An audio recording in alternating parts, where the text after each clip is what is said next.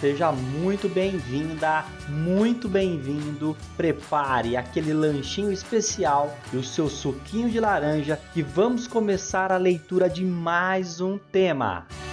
Você está ouvindo Redação Cast, o podcast para quem quer uma redação nota mil.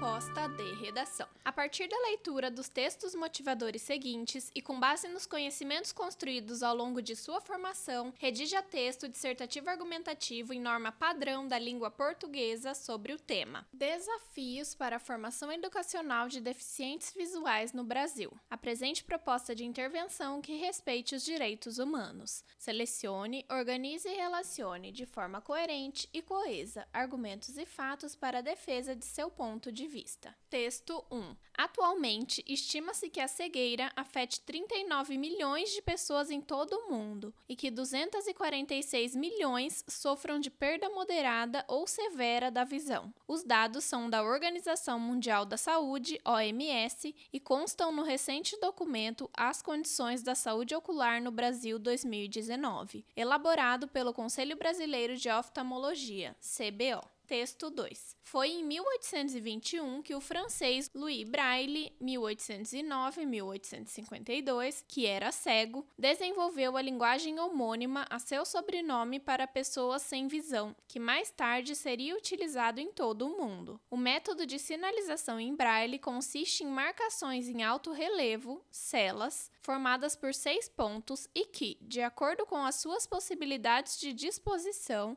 substituem cada uma das letras e números do alfabeto. Embora no Brasil o sistema tenha sido aceito em 1962 no governo de João Goulart, 1918 a 1976, como uma alternativa de escrita e leitura para as pessoas sem visão ou com este sentido limitado, foi somente nos últimos anos que a sinalização em braille passou a ser efetivamente um direito do cidadão. Em 2004 foi publicado o decreto de número 5296, que prevê a obrigatoriedade da acessibilidade em locais públicos e privados e que determina várias soluções na linguagem em braille. E em 2011 foi regulamentada a produção e distribuição de recursos educacionais para aprendizagem em braille. Isso quer dizer que hospitais, escolas, hotéis, empresas, assim como quaisquer outros locais onde haja circulação de pessoas, precisam fornecer informações por meio da sinalização em braille para os indivíduos que não enxergam ou têm visão limitada, proporcionando assim a independência e a inclusão desses cidadãos na sociedade. Texto 3. IBGE: 6,2% da população tem algum tipo de deficiência.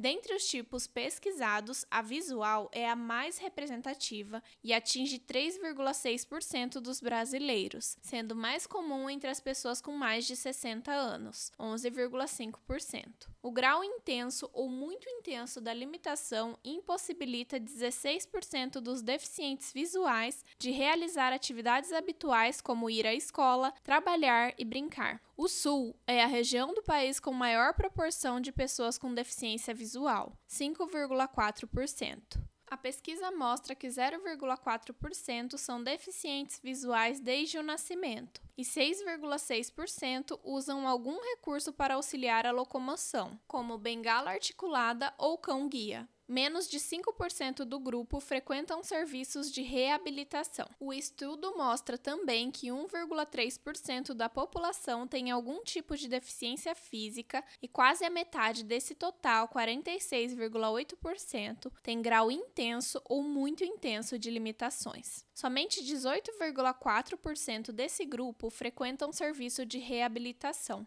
Ainda segundo o IBGE, 0,8% da população brasileira tem algum tipo de deficiência intelectual e a maioria, meio por cento, já nasceu com as limitações. Texto 4. Em nosso país, o processo de inclusão vem acontecendo a passos lentos e sem o comprometimento dos diversos órgãos competentes e das inúmeras instituições educacionais que deveriam, em cumprimento à Constituição Federal, artigo 140 e à Declaração Universal dos Direitos Humanos, garantir educação de qualidade para todos. Em relação à docência, boa parte dos professores ainda não tem qualificação profissional para atuarem em rotinas de inclusão, o que não cabe a culpa culpabilização dos docentes, mas a responsabilização dos órgãos de apoio, como o Ministério da Educação na esfera federal e das secretarias de educação nos estados e municípios, que precisam capacitar seus professores tanto psicologicamente quanto intelectualmente, de maneira que os mesmos possam lidar com as especificidades de cada aluno. Esses afazeres devem ser pensados desde a esfera macro até a esfera micro, pois a prática de ensino ainda é concebida de forma tradicional, despreparada para trabalhar com as diversas diferenças existentes entre os estudantes, em que ainda se busca a homogeneização. Nesta conjuntura, apenas quando inicia sua carreira docente, o professor passa a enfrentar as mais adversas dificuldades para a construção dos conhecimentos com os estudantes. Esse conteúdo é um oferecimento da Corrija-me, a plataforma preferida no ensino de redação. Saiba mais em corrijame.com.br.